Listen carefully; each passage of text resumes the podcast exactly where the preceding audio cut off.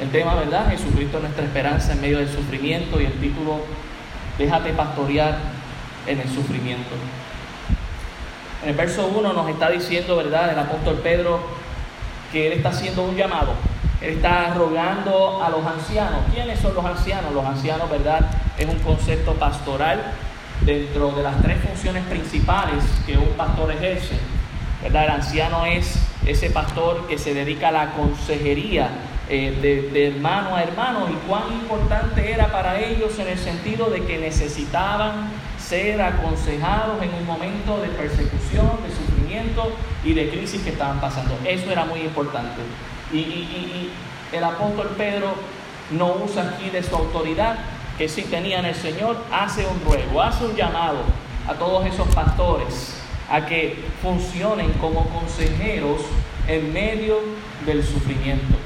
Las tres, ah, las tres funciones principales de un pastor tienen que ver con ser pastor, que es alimentar a, a, a la grey del Señor, al pueblo del Señor a través de su palabra, y también ser un obispo, que tiene que ver con ser el supervisor, administrar a lo que es la, la, la casa del Señor, la iglesia, y también estamos en esta mañana hablando del anciano, el pastor como anciano, como el consejero. Y él dice, yo anciano, también con ellos, ¿verdad? El apóstol Pedro era un pastor también, estaba pastoreando una iglesia. Y testigos y testigos de los padecimientos de Cristo, que soy también participante de la gloria que será revelada. Y dice en el verso 2, apacentar la grey de Dios. La palabra apacentar significa cuidar, llevar, dirigir a un grupo, a un lugar tranquilo. Grey significa, o es otra palabra para rebaño. Y dice la grey de Dios, no es cualquier pueblo, no es cualquier grupo, es el rebaño, las ovejas de Dios. Y dice que está entre vosotros cuidando de ellos. Me gustaría en esta mañana leerles acerca del comportamiento de una oveja, ¿verdad? Cómo se comporta para que podamos entender más el texto y el corazón del apóstol Pedro al hablar de cómo son las ovejas. Las ovejas son animales que aparentan ser robustas por su gran pelaje, pero una vez son trasquiladas, es decir, cuando se les saca todo ese pelaje que tienen, solo queda de ellas su delgada y delicada piel. Ellas son animales dependientes de un pastor y no de cualquier pastor, sino de su pastor. Su fragilidad es tal que sus patitas no le permiten treparse a su pastor, sino que el pastor tiene que levantarlas en su brazo para llevarlas consigo. Si llega a quedar atrapada en una cerca alambrada, no puede ser liberada por sí sola. Tiene que esperar que su pastor le rescate. Las ovejas no pueden sobrevivir solas, necesitan estar en un rebaño o en una grey, ya que es incapaz de defenderse por sí sola y esto hace que muchos animales depredadores busquen, ¿verdad?, a, a esas ovejas que están solas para aprovecharse de ellas. Sin embargo, su dependencia del pastor es tal que esto las hace obedientes a la voz y guía de su pastor. No de cualquier pastor, sino la de su pastor, ya que es la única voz que reconocen para seguir. Ella es guiada por el pastor y su callado, a veces a pastar, es decir, ¿verdad? a comer del pasto, y a veces al redil, un espacio cercado. La oveja si se descarrila del camino fácilmente puede perderse para siempre y las ovejas en sí no tienen ningún sentido de orientación. No saben a dónde están, no saben a dónde ir. Muchas de ellas al perderse solo andan en círculos confusas y llenas de pánico. Ellas no pueden encontrar comida por sí mismas y mucho menos agua por sí mismas. Ellas usualmente necesitan ser rescatadas del peligro y necesitan ser protegidas constantemente. Ellas necesitan ser guiadas, ellas necesitan de provisión constante, ellas necesitan eh, tener su hogar, ellas necesitan ser eh, cargadas cuando son lastimadas, Ellas pasan por una grande ah, prueba de sus vidas o una gran parte de sus vidas comiendo y bebiendo. Sin embargo, siempre tienen sed y siempre tienen hambre. Ellas necesitan agua limpia, no sucia ni contaminada. Ellas no pueden beber agua caliente ni tampoco muy fría. Ellas necesitan beber de un río que no sea muy rápido, si no se ahogan. El agua debe estar a su alcance para que puedan beber fácilmente. Ellas no pueden oler el agua eh, ni tampoco sentir su humedad. Si ellas ya han pastado y no son movidas a un nuevo lugar, ellas empezarán a comer el polvo del pasto que ya comieron anteriormente. Ellas no saben la diferencia entre las plantas saludables y las venenosas. Las ovejas son muy grasientas en su piel y por ser muy grasientas todo se enreda en su piel. Ellas no se limpian a sí mismas porque no tienen la capacidad de hacerlo por ellas mismas. Las ovejas son tan vulnerables que hasta los mosquitos matan ovejas simplemente dejando sus huevos en su piel. La oveja es tan vulnerable que no hará nada, absolutamente nada en su defensa. Ellas no te patean, ellas no arañan, ellas no muerden, ellas no brincan, ni tampoco corren. Ellas solo se quedan quietas y mueren. Si una oveja es herida fácilmente, se puede dar ya por vencida y simplemente mueren. Ellas necesitan de su pastor. ¿Me permiten volver a leer otra vez el pasaje? En primera de, en primera de Pedro 5.2 dice, apacentar la grey de Dios que está entre vosotros cuidando de ella. No soy yo, hermano, es el Señor quien nos compara como ovejas. Yo también soy una oveja, simplemente que Dios me ha dado un llamado pero eso no me hace más que usted. Imagino que al leer esa parte del pasaje la podemos entender un poco diferente ahora, sabiendo lo vulnerable que es la oveja y la importancia del pastor en su vida. En Juan el capítulo 10, Juan el capítulo 10, el verso 1 dice lo siguiente. Juan 10.1 dice, de cierto, de cierto digo, el que no entra por la puerta en el redil de las ovejas, sino que sube por otra parte, ese es ladrón y salteador, mas el que entra por la puerta, el pastor de las ovejas es. A este abre el portero y las ovejas oyen su voz y sus ovejas llama por nombre y las saca. Y cuando ha sacado fuera todas las propias, va delante de ellas y las ovejas le siguen porque conocen su voz mas al extraño no seguirán, sino huirán de él, porque no conocen la voz de los extraños. Aquí mismo en el verso 27 dice, mis ovejas oyen mi voz, y yo las conozco y me siguen, y yo les doy vida eterna y no perecerán jamás, ni nadie las arrebatará de mi mano. Mi Padre que me las dio es mayor que todos, y nadie las puede arrebatar de la mano de mi Padre. Yo y el Padre o no somos. Yo no sé si usted está al tanto de esto, pero a veces pueden haber hasta tres o cuatro rebaños de, tres o cuatro pastores diferentes y, se mezclan entre todas ahí bebiendo del río. Y uno dice, ¿y ahora qué va a hacer ese pastor? Bueno, cuando ese pastor ya sabe que sus ovejas han, han terminado, las llama y aunque estaban todas mezcladas con los demás rebaños, ellas saben cuál es su pastor, así que siguen a su pastor. Así de impresionante es escuchar la voz del pastor. En primera de Pedro 2.25, en primera de Pedro 2.25 dice, porque vosotros erais como ovejas descarriadas, pero ahora habéis vuelto al pastor y obispo de vuestras almas. Hermano, he titulado en esta mañana, ¿verdad? Déjate pastorear en el sufrimiento porque parte del sufrimiento es que Dios quiere mostrar en ti que tú puedas ser dependiente de Él al 100%, a tal punto que necesites ser guiado, alimentado y protegido por Él. Por eso el título en esta mañana, déjate pastorear en el sufrimiento. Debes dejarte pastorear porque hombres de Dios han acudido al llamado de Dios para pastorear.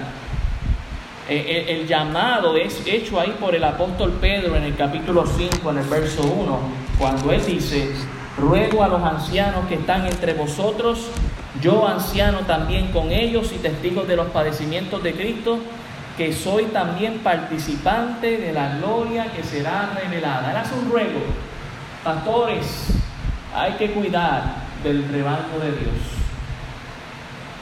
Y hay un llamado aquí por el apóstol Pedro que Dios ha dado también a ciertos hombres de Dios.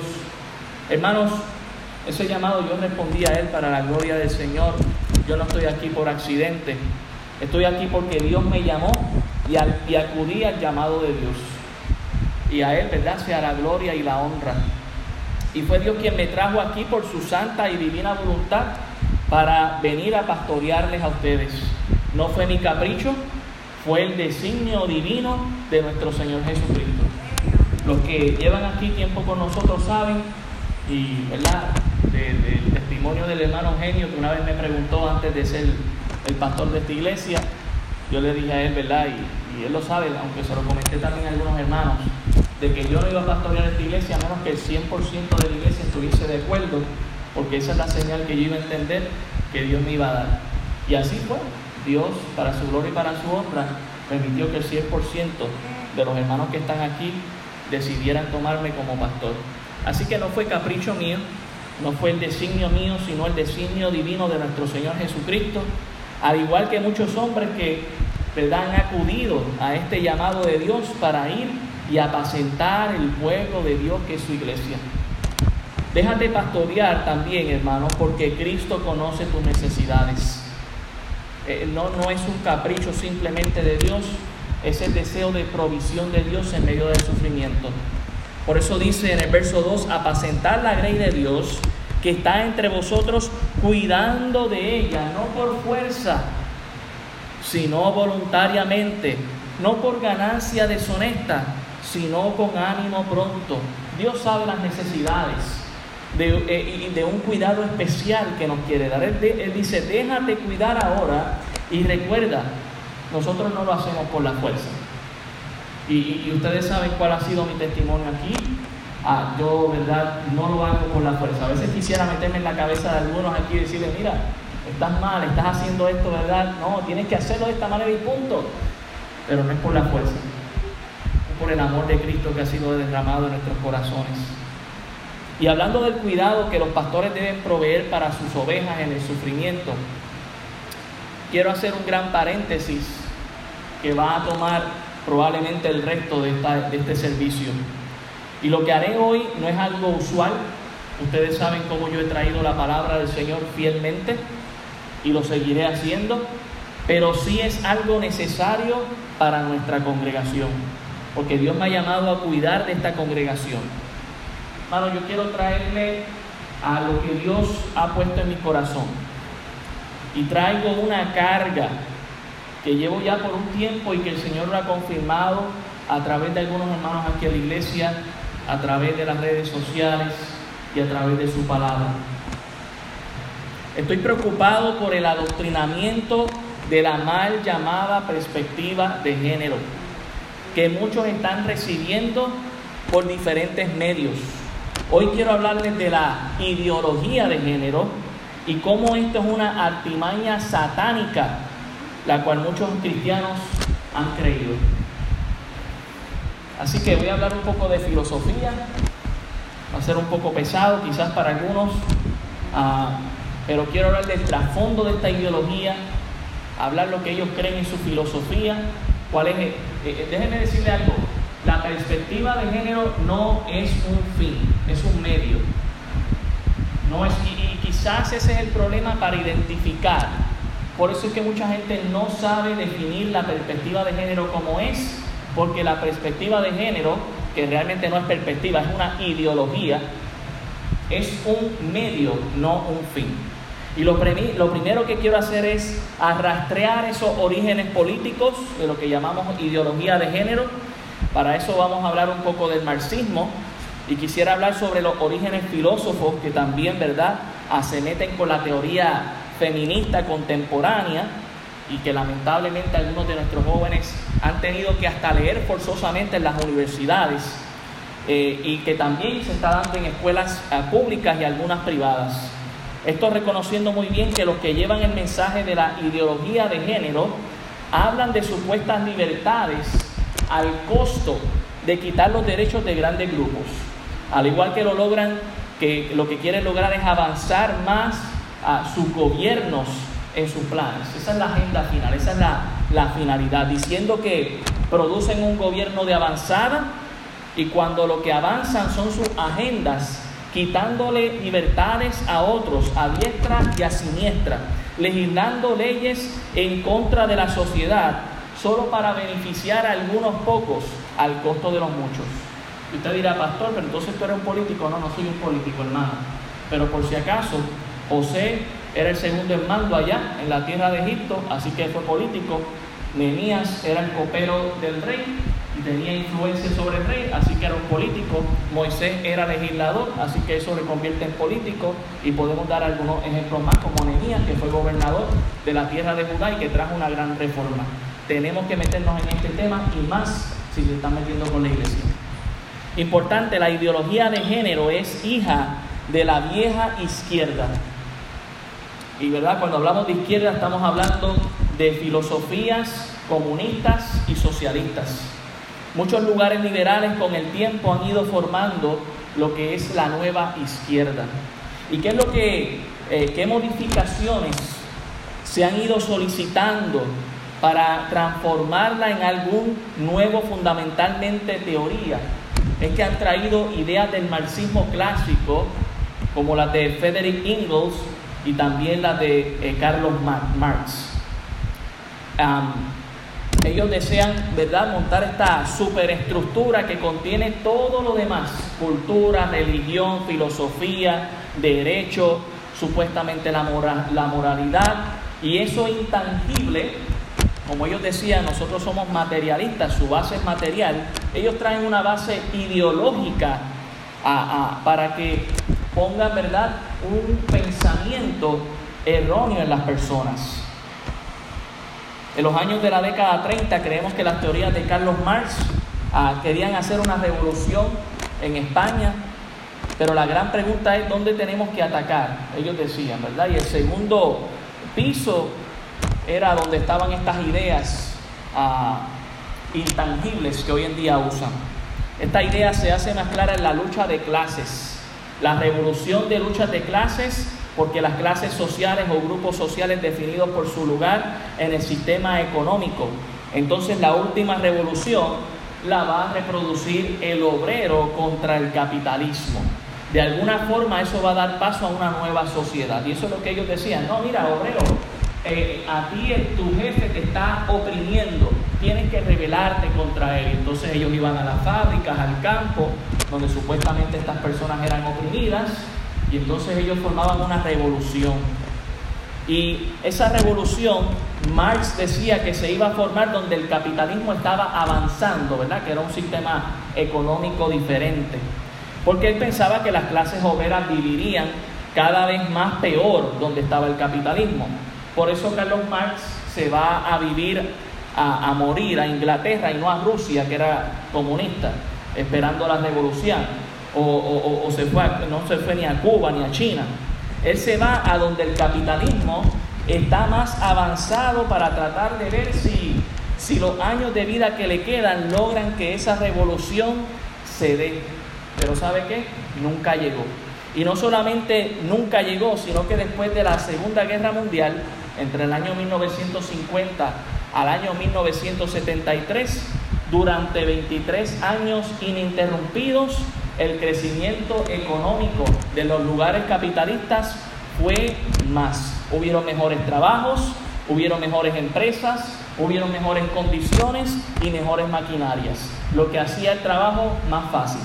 Así que la riqueza empezó a multiplicarse, la riqueza se derrama sobre los obreros y los obreros se aburguesan, ¿verdad? Se convierten en personas más poderosas el obrero es absorbido por el sistema de mercado o, capitalista y ya pierde el interés para internarse con una escopeta, una metralleta en la jungla, al estilo Che Guevara, para formar una supuesta revolución que no existía. Por eso es que usted ve que en los Estados Unidos no va a aparecer ningún Fidel Castro, en Inglaterra no va a aparecer ningún Lenin y en, y en Francia no va a aparecer ningún Mao Zedong. ¿Por qué? Porque estos países eran capitalistas, no comunistas. Así que, ¿qué hacen los comunistas de las izquierdas liberales hoy en día? Se van a eso intangible y dicen, bueno, vamos a cambiar nuestro modus operandi. No nos funcionó el obrero contra el jefe, porque hoy en día el obrero está más pendiente de comprar su nuevo automóvil que estar pendiente de cambiar el mundo. Están pendientes más del nuevo iPhone que estar pendiente de las clases sociales.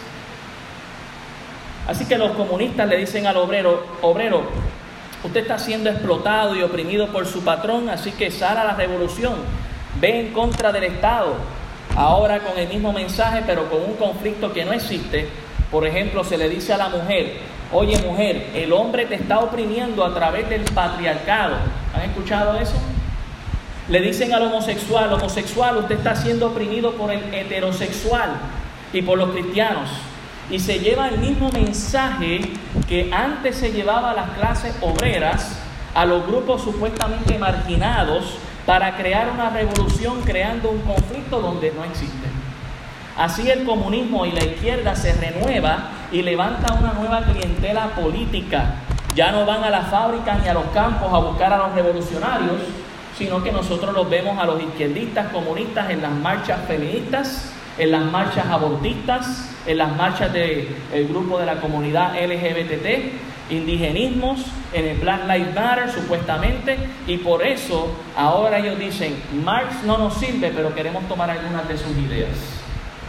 Ahora, para definir bien la ideología de género, debemos definirlo como lo que es, porque lo que uno no sabe definir, uno no lo puede combatir. Y si uno no sabe lo que era la, nueva, la vieja izquierda, menos va a saber lo que es la nueva izquierda. Si uno no sabe a, eh, tangibilizar al enemigo, uno no sabe entonces las artimañas del enemigo. Es decir, hermanos, no podemos ignorar las maquinaciones de Satanás.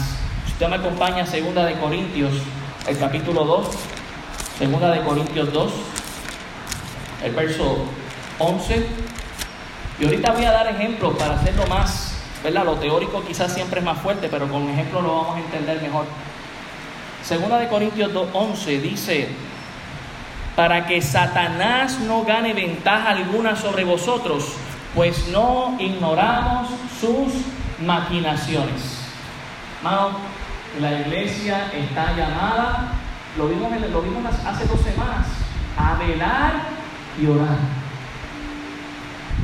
y orar y velar. Pero como lo he expresado y, otros pastores lo han expresado, esto no es una idea mía, ¿verdad? Pero realmente es la, la realidad de la iglesia. Con mucho respeto lo digo. La iglesia está dormida en la luz, mientras que la gente allá afuera está gritando en las tinieblas. ¿Por qué? Porque estamos ignorando las maquinaciones del enemigo. Pensamos que todo está bien. Mire Colosenses capítulo 2, versículo 8. Colosenses 2.8.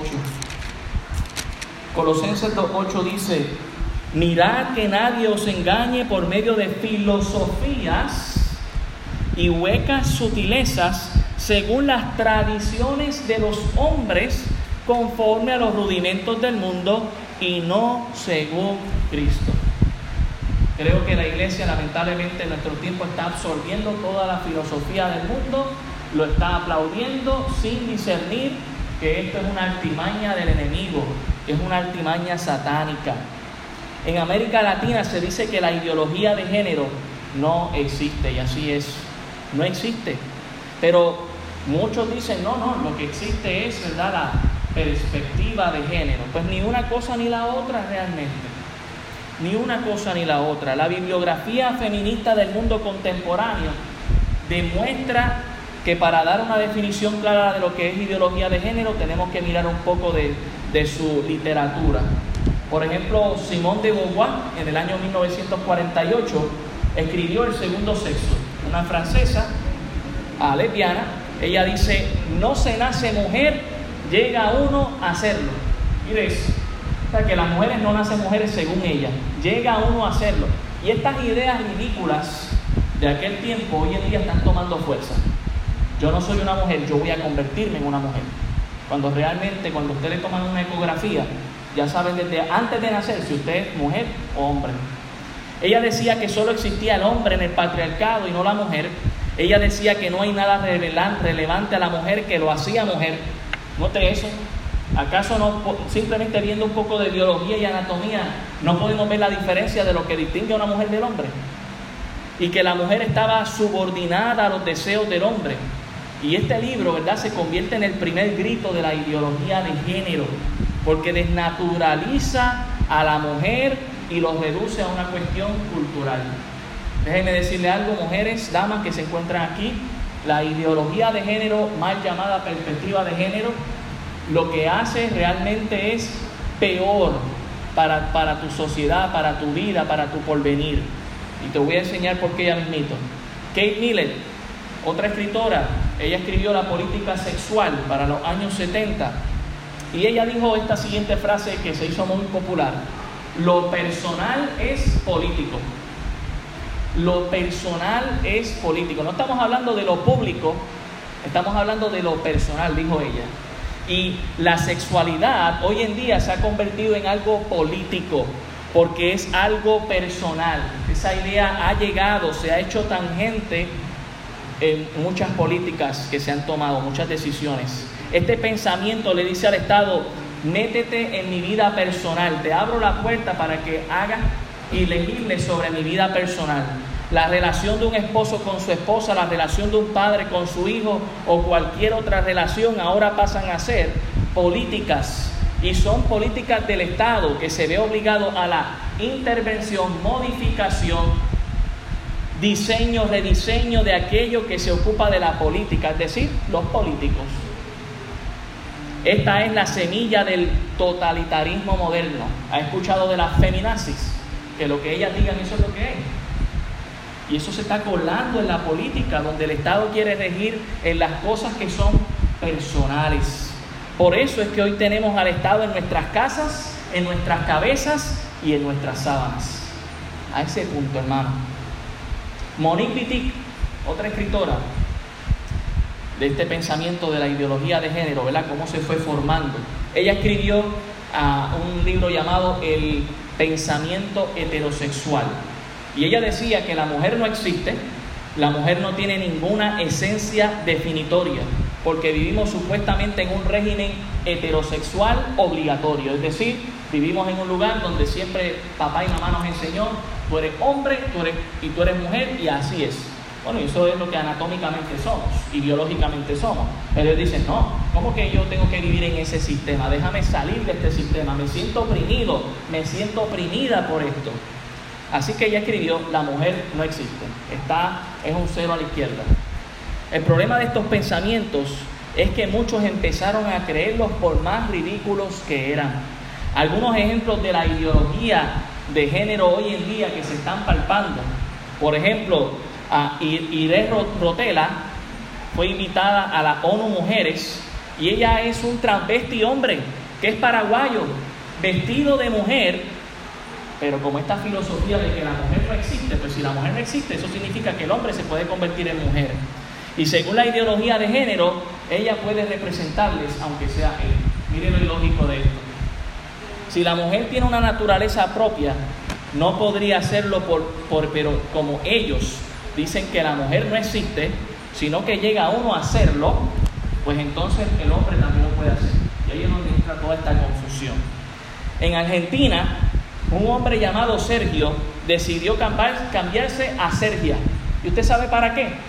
En Argentina, al igual que en muchos países, las mujeres se jubilan antes que los hombres. Y supuestamente las mujeres están oprimidas, pero ellas se jubilan antes que los hombres, cinco años antes. Así que te hizo Sergio como en, como en Argentina, tú puedes autopercibirte según lo que tú creas. Pues él dijo, ¿sabes qué? Yo me voy a retirar cinco años antes y me voy a cambiar el nombre de Sergio a Serbia. Y como el Estado me lo permite, termino cambiándome a una mujer y me jubilé antes. Un hacker en el sistema. ¿Qué hizo el Estado? Dijo, bueno, nosotros no estamos para juzgar, allá ¿Por qué? Por las mismas ideologías que, se, que he venido tocando. La mujer supuestamente no existe. Mire eso. El Estado ha dogmatizado a la población diciéndole que la sexualidad tiene que ver no con biología anatómica científica, sino cómo se percibe uno a sí mismo. El Estado dice que no está para razonar y que nos distingue de los animales. Y, y, pregunto yo, ¿qué nos distingue de los animales si no es el razonamiento? En otras palabras, la ideología de género animaliza a las personas. Mire dos pasajes, Santiago capítulo 3, versículo 15, Santiago 3, versículo 15. Santiago 3:15 dice, porque esta sabiduría no es la que desciende de lo alto, sino la terrenal, animal y diabólica. Porque donde hay celos y contención, allá hay perturbación y toda obra perversa. Pero la sabiduría que es de lo alto es primeramente pura, después pacífica, amable, benigna, llena de misericordia y de buenos frutos, sin incertidumbre ni hipocresía. Pero usted ve que estas personas que ahora son sabios en su propia opinión están peleando con todo el mundo. Somos todos enemigos de ellos. Jeremías capítulo 8. Jeremías, el capítulo 8. Jeremías 8 el verso 6, Jeremías 8:6 dice, escuché y oí, no hablan rectamente, no hay hombre que se arrepienta de su mal diciendo, ¿qué he hecho? Cada cual se volvió a su propia carrera, y nota lo que dice, como caballo que arremete con ímpetu a la batalla. Aún la cigüeña en el cielo reconoce su tiempo y la tórtola y la grulla y la golondrina guarda el tiempo de su venida, pero mi pueblo no conoce el juicio de Jehová. La ideología de género te animaliza, no te hace razonar como un ser humano, sino como peor que un animal. Un transexual quiere jugar al hockey en Argentina, en la liga de chicas, y las chicas dicen que no quieren jugar con él, es un hombre, es injusto. Pues el trans va a la justicia, gana el caso y ahora ella juega hockey con las chicas y a esto se le llama inclusión. Otra de las situaciones que estamos pasando con la ideología de género es que nos están cambiando el lenguaje porque nosotros éramos tan tontos que no sabíamos hablar según ellos. No, hermano, no caiga en la trampa del enemigo. Recuerde, el enemigo trabaja sutilmente, sutilmente. ¿Están conmigo? Yo espero que sí. Un adolescente transexual gana la competición de atletismo en una carrera femenina y esto está pasando en todas las partes del mundo. Un hombre transgénero gana la competición femenina de levantamiento de pesas. ¿Y qué iban a esperar? Eso pasó en Australia. ¿Alguien conoce aquí a Ángela Ponce, Miss España 2018? ¿Alguien la conoce? Ella fue conocida por ser una mujer transgénero, un hombre que se hizo mujer y concursó en Miss Universe. Ese año ganó Miss Filipina, pero nadie se acuerda de ella, se acuerdan de Miss Ponce. ¿Por qué? Pero era una mujer transgénero participando en el Miss Universe de las mujeres. El feminismo ha deconstruido a la mujer a tal punto que va en contra de sus propios intereses, porque permiten a los hombres ocupar lugares que solo eran para ellas. Lo que distinguía a una mujer de ser mujer ya no existe. Eso es lo que la ideología de género te ha ido trayendo. No, pero allá te dice Lúgaro, ¿verdad? Que no importa los genitales. Como si nosotros viviéramos en una ah, en una población que oprime a la mujer, pero vamos a ver si es verdad que la mujer está oprimida aquí. Ah, tenemos una gobernadora que es mujer, una comisionada residente que es mujer, una alcaldesa de la capital que es mujer, tenemos alcaldesas, tenemos legisladoras, tenemos senadoras, tenemos empresarias que son jefas de esa empresa. ¿Dónde está la mujer siendo oprimida en nuestro país? Que hay casos que hay violencia contra la mujer, que tenemos que corregir eso con la palabra del Señor definitivo y estamos en contra de eso. Pero no nos dejemos engañar porque una cosa no define la otra. ¿Están conmigo? Estos son dos noticias separadas por seis meses en los Estados Unidos. Noticia 1. Trasladan a un violador de mujeres a la cárcel de mujeres tras decir que cambió de sexo en su pensar. Tres meses después aíslan por conducta obscena a un violador transgénero que cumple en una cárcel femenina. ¿Y qué esperaban? ¿Que no iba a tocar a una mujer? Si acababa, entró a la cárcel por violar a una mujer y luego dice, no, es que yo soy mujer. pues vamos a transferirte a la cárcel de mujeres. Y allá va y viola mujeres. Pero lo más interesante, como dice ¿verdad? Agustín Laje, él dice, deciden aislarlo. ¿Por qué deciden aislarlo? Porque la ideología de género no quiere aceptar sus errores. Son ideas, no es ciencia, no es anatomía, no es razonamiento, es algo ilógico, es fantasía. Y cuando se dan en la pared, deciden aislarte. La ideología de género te lleva a vivir en una sociedad esquizofrénica. Nadie sabe quién es el otro y muchas veces ellos mismos no saben ni lo que son. Por eso hablábamos de la sobriedad en el capítulo 4 de Primera de Pedro. Tenemos que saber nuestra identidad en Cristo. Tenemos que saber lo que somos. Somos reyes, somos sacerdotes, somos nación santa, pueblo adquirido por Dios. Y usted es hombre o es mujer de Dios. Amén. Violadores convictos se declaran mujer para ir a la cárcel femenina y lo consiguen allá en un caso inglés, en Inglaterra. En Argentina nació mujer, pues, nació mujer, cambió su identidad hombre y lo metieron en la cárcel de varones. Ahora él dice que está en crisis. Hablando un poquito más de estas personas que tenían sus, sus libros, ¿verdad? Y sus ideas. Judith Butler, El género en disputa, escribió ella. Y ella dijo una frase que fue importante en ese libro para los que creen en la ideología de género. El sexo siempre fue género. El sexo siempre fue género. Usted nota que ahora cuando le quieren tomar su sexualidad le dicen su género, que no tiene nada que ver con el sexo biológico, supuestamente según, ¿verdad? Mire, nosotros sabemos que el sexo determina si usted es hombre o usted es mujer, pero cuando dicen, no, vamos a ver tu género, lo que están diciendo es, aquí hay muchas posibilidades, porque el género es como tú te autopercibas, ¿ok? Decir esto, hermanos, es decir que el sexo no depende de los genitales con los que uno nace, sino como uno se siente. Ella dice que tenemos que hablar de lo culturalmente correcto, no de biología ni de anatomía.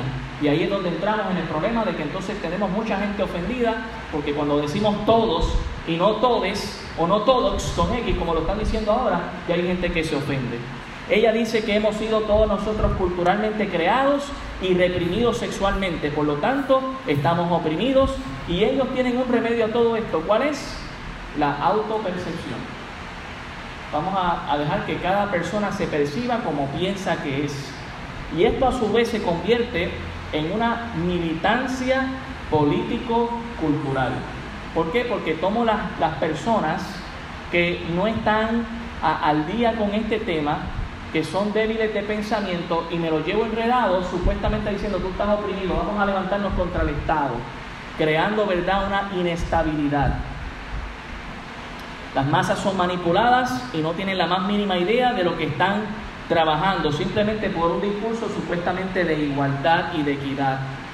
Usan una arma que los comunistas usaron para buscar desestabilizar el gobierno o Estado.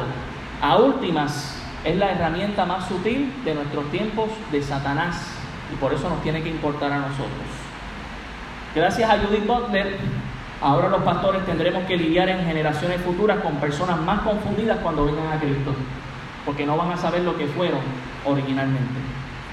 Beatriz Preciado, otra mujer escritora, dice en su manifiesto contrasexual, los hombres y las mujeres son una construcción del sistema heterosexual de producción y reproducción que autoriza el, sentimiento, el sometimiento de las mujeres como fuerza de trabajo sexual y como un medio de reproducción.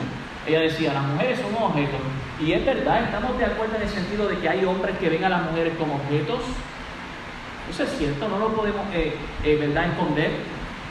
Pero nosotros como iglesia sabemos el valor que Dios le da a la mujer. A tal punto que Dios dijo, Cristo dijo, que amáramos a nuestras esposas como Cristo amó a su iglesia. Nosotros estamos claros cómo hay que tratar a la mujer, como brazo más frágil, como, como mujeres de, de honor que hay que darle. Estamos claros en eso. Pero nuestra sociedad trae pequeños conflictos aislados que hay que trabajar como sociedad para decirnos, mira, todos estamos así. No podemos creer esa mentira. Ella dice, los cuerpos no son reconocidos como hombres o como mujeres, sino que son cuerpos hablantes. Esto significa, si usted pensaba que usted era hombre o mujer, ustedes están en el error, porque ustedes fueron parte del contrato social que nos ha llevado a este mundo. Y la pregunta es cuándo se hizo ese contrato social. O sea, ¿qué día los hombres se pusieron de acuerdo con una mujer y dijeron, tú vas a ser la que te somete yo soy el que, el que mando aquí? ¿Qué, día eso pasó? ¿Cuándo se firmó un contrato social? Hermanos, esto no fue un contrato social, fue una creación de Dios y no fue un error. En el Salmo el capítulo 2, si usted me acompaña, Salmo el capítulo 2, Salmo capítulo 2, verso 1. Miren lo que dice aquí, dice, ¿por qué se amotinan las gentes y los pueblos piensan cosas vanas? Se levantaron los reyes de la tierra y príncipes consultaron unidos contra Jehová y contra su ungido, diciendo, rompamos sus ligaduras y echemos de nosotros sus cuerdas. ¿Sabe lo que ha buscado el sistema por mucho tiempo? Ha buscado decir, yo no quiero seguir lo que naturalmente yo soy por la creación de Dios. Yo no quiero aceptar lo que soy. Yo tengo que salir de este sistema que me oprime supuestamente, cuando realmente es una falacia. ¿Qué es entonces la ideología de género? Es un conjunto de ideas anticientíficas que con propósitos políticos autoritarios desarraigan a la sexualidad humana de su naturaleza y la explican exclusivamente a partir de la cultura. Lo explico otra vez. Por eso es que la ideología de género no es un fin, es un medio. Es un conjunto de ideas anticientíficas que con propósitos políticos autoritarios desarraigan la sexualidad humana de su naturaleza y la explican, exclusivamente a partir de la cultura. Somos una construcción social y nos tenemos que deconstruir para formar nuevamente. Eso es lo que dicen ellos. Pero ¿qué nos dice la palabra del Señor? En Romanos el capítulo 12, el versículo 2. Romanos 12, 2. Dice la palabra del Señor, no os conforméis a este siglo, sino transformaos por medio de la renovación de vuestro entendimiento para que comprobéis cuál sea la buena voluntad de Dios, agradable y perfecta. No somos una construcción social, somos creación de Dios, especial todo el mundo. Cristo vino a morir por todo el mundo para que sea transformado a la imagen y gloria de Dios. ¿Por qué se dice que es anticientífica? Porque para postular tal cosa tenemos que esconder la biología, la, psicobiología, la anatomía, la fisionomía, la neurociencia, las medicinas en general, básicamente. Hay que, hay que quitar todo lo científico que aprueba. Mire, el hombre es XX, XY y la mujer es XX. Usted puede tomar 200 años después mi cuerpo y usted va a encontrar genéticamente que yo soy XX. Y usted puede encontrar al lado de la tumba mía a un transgénero que se cambió de mujer a hombre, los genitales y logró cambiárselo todo. Y el hombre toma una muestra científica y va a decir XY porque siempre fue hombre, aunque se cambió los genitales. Pero la ideología de género ignora esto. Porque están, eh, porque están dan, eh, dan cuenta de manera inmutable a la genética humana, a tal punto que es evidente que uno de sus mayores activistas, Lisa Damon, toda esta información usted la puede conseguir por internet, dijo que debería, ella dijo que deberían decir que ellas, eh, ¿verdad? Ella es lesbiana, activista, y ella decía a su propia comunidad, debemos dejar de decir que nosotros nacemos homosexuales porque no nacemos homosexuales. Eso no es real, eso no es científico. Una propia lesbiana activista diciendo eso. Porque no se puede negar lo que científicamente se dice. Nosotros siendo, somos, ah, somos siendo hombres y mujeres antes de nacer. Mire, antes de nacer ustedes toman una ecografía y ya se puede saber si usted es hombre o usted es mujer, porque nuestra formación sexual no es una construcción eh, eh, social. Estamos formándonos antes en el vientre de nuestra madre, nuestro padre. No te dicen, ah, pues mira, eh, creo que tienes un homosexual. En la ecografía no te dicen eso. O va a ser transgénero. No dicen hombre o mujer. No hay ningún problema en que una persona se quiera autopercibir como superhéroe o como transgénero o como hombre o como mujer. No hay problema con eso, que hagan lo que quieran. El problema estriba cuando esa persona le exige al Estado o al gobierno que todo el mundo crea que él es Superman y que los colegios enseñen obligatorio que todo el mundo puede ser Superman y le llamen por Superman y que el Estado nos obliga a comprarle su capa de Superman y nos obliga a comprarle las inyecciones de Superman para luego ver cómo se cae porque nunca fue Superman. Eso es lo que está pasando hoy en día, hermano. Estamos viviendo en un mundo de fantasía. Y déjenme decirle algo, esto se está metiendo en la, esto ya se metió hace rato en la música, en, las películas, se metió en la literatura, usted lo está viendo aquí desde hace años y ahora está en la política, por esa, esa definición tan grande. ¿Y cuál es el fin? Desestabilizar un gobierno para entrar otro y entonces legislar a nivel personal en nuestras vidas. Es una forma sutil de cómo Satanás va a tomar control del Estado para, para dejarle todo planito. ¿Sabe a quién? A Anticristo. Nosotros no ignoramos sus maquinaciones, estamos conscientes de eso. Ahora, quizás algunos diríamos, bueno, pues hay que dejar que eso pase. Es inevitable, es verdad.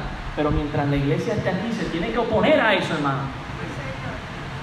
La ideología de género solo puede sostenerse por el Estado y por la prensa que le aplaude todo lo que ellos creen. Sin Estado y sin prensa no funcionan. A diferencia de las iglesias que no necesitan del gobierno ni de la prensa.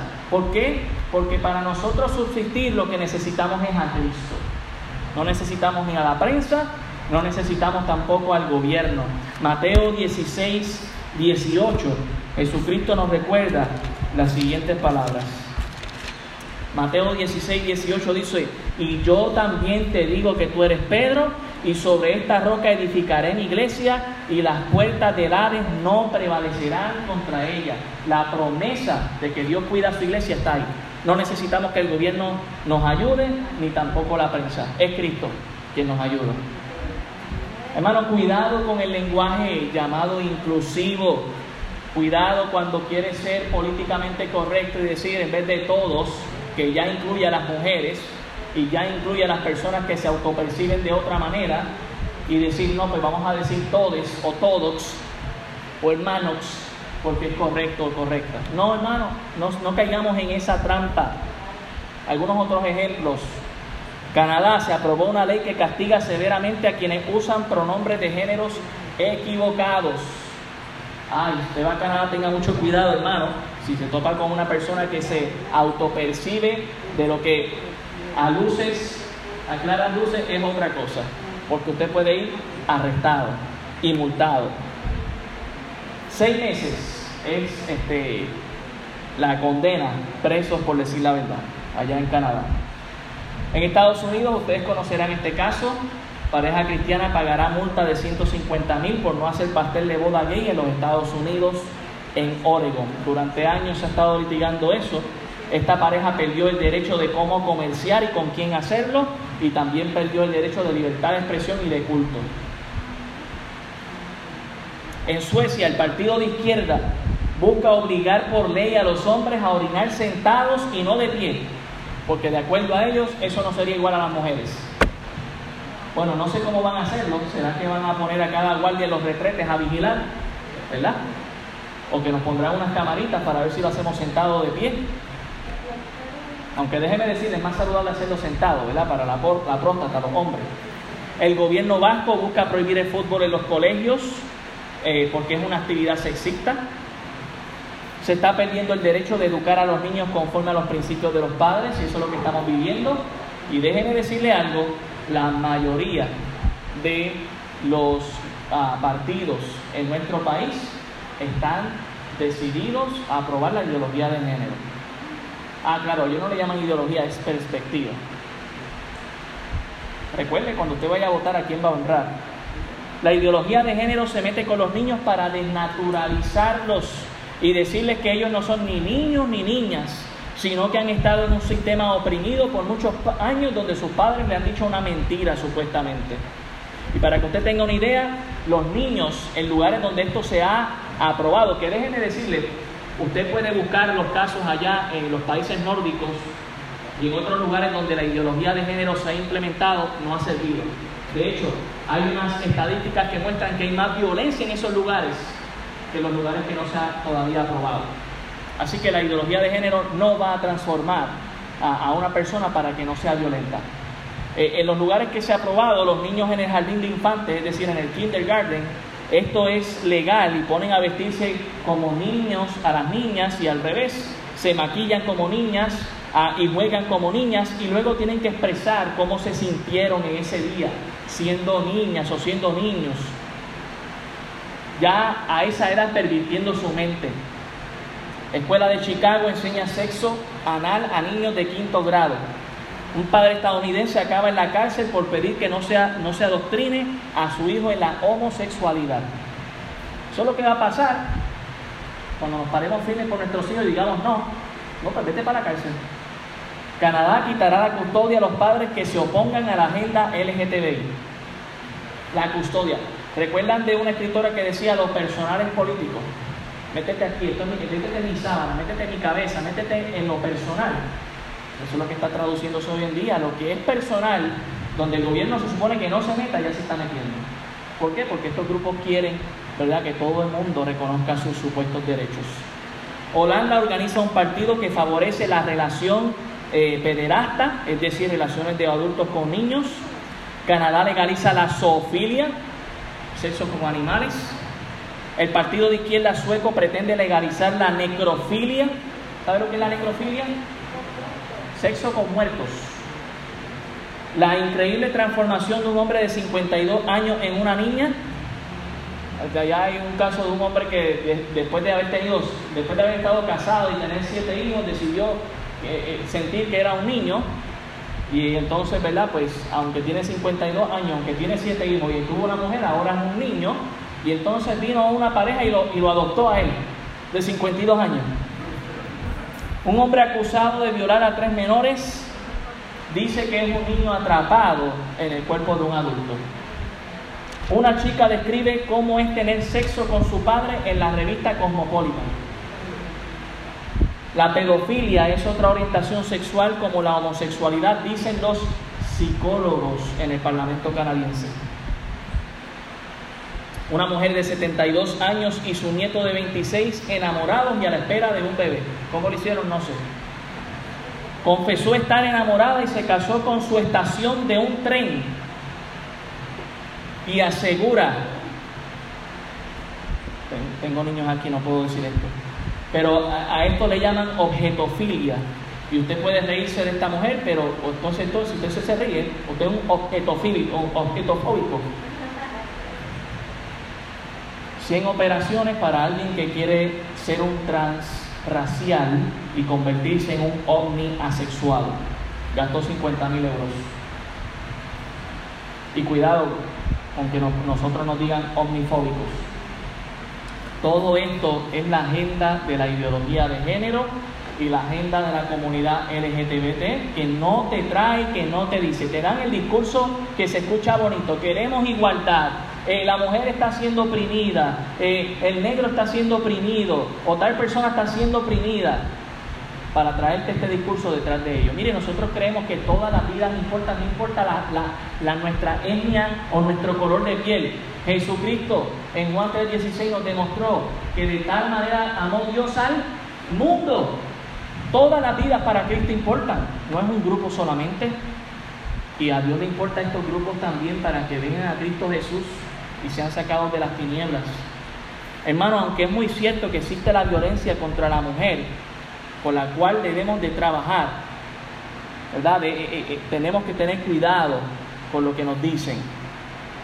Hermanos, no existe, no existe ah, la homofobia, eso no existe. ¿Sabe lo que es una fobia? Una fobia es un padecimiento mental que está descrito según los libros de psicología como un, ah, una enfermedad mental. Cuando usted le tiene fobia a algo, usted le huye a esa cosa. Y yo he estado con personas, a, mí me han atendido hasta enfermeros homosexuales y yo no le huyo. No es una fobia. En todo caso, la fobia la tiene la misma persona que decide autopercibirse diferente a lo que naturalmente es. Nací hombre, Dios me hizo así y le huyo a eso. ¿Pero por qué? si eres especial así como Dios te hizo. Dios no se equivocó.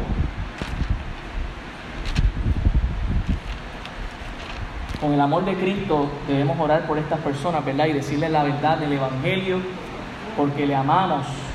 Y no es homofobia, es amor. Y cuando amamos a una persona le decimos la verdad, aunque les duela, para que vengan a Cristo. Hermanos, todos los crímenes que son de odios, o que le llaman crímenes de odio, no existe ningún crimen de odio, hermano. Todos los crímenes, ningún crimen se hace con amor. Yo, porque te amo te voy a matar, en serio. Hermano, no existe tal cosa como esa, eso que nos están diciendo. Todos los crímenes se hacen porque aborrecemos, odiamos a las personas. No es un solo grupo particular que recibe este crimen de odio. Déjeme decirle, según las estadísticas, estos supuestos crímenes de odio, ¿sabe quién fue el asesino? Su cónyuge. Ah, pero no te dicen eso. No te lo van a decir. Hermanos, los feminicidios tampoco existen. No hay hombres matando a mujeres por ser mujeres.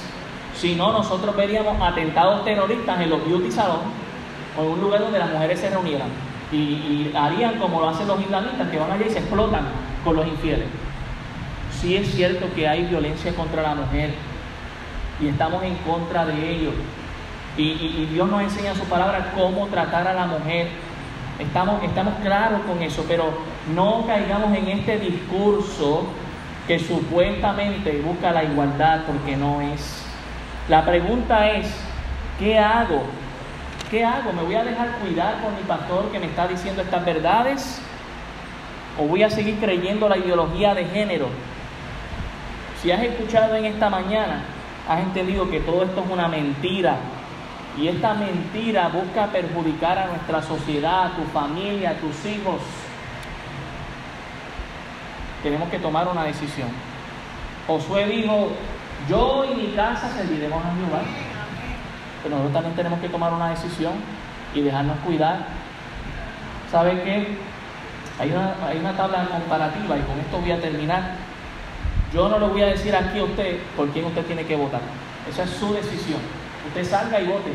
Pero yo le voy a decir, usted tiene que tomar una decisión clara y definida de por quién votar y decir, ¿sabes qué? Yo con mi voto o honro a Dios o lo deshonro. Pero me gustaría con esta tabla comparativa, sin decirte, sin decirte por quién votar, que te des cuenta lo que cada partido piensa sobre nuestros valores, que es lo más importante, es lo que está en juego. Y yo sé que algunos de nosotros quizás tenemos un corazón patriótico y somos independentistas, no hay problema con eso.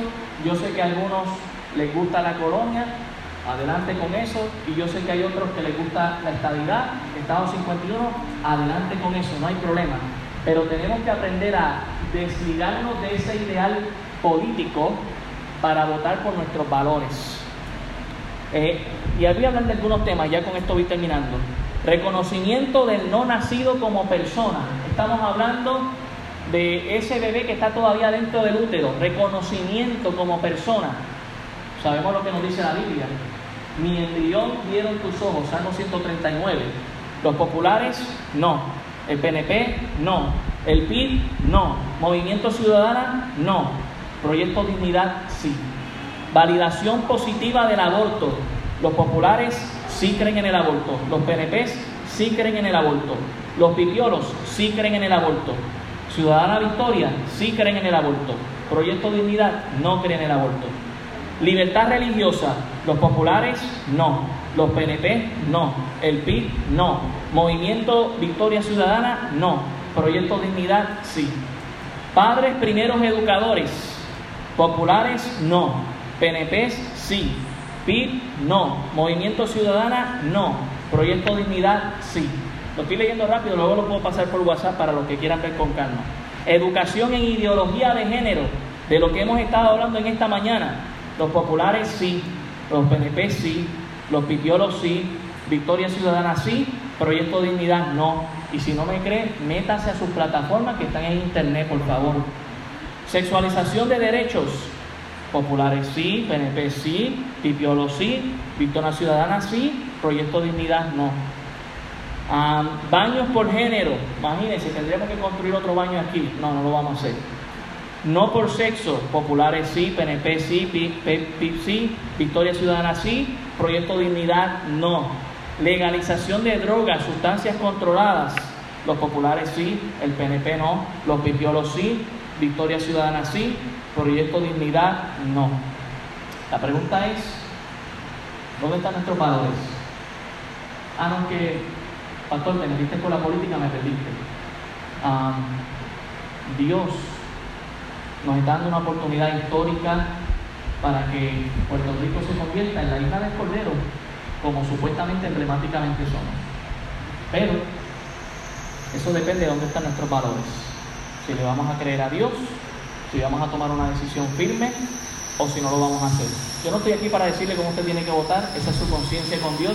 Usted es quien le va a dar cuenta a Dios, pero tu pastor está funcionando aquí como anciano, como dice Primera de Pedro 5, y dándote el consejo.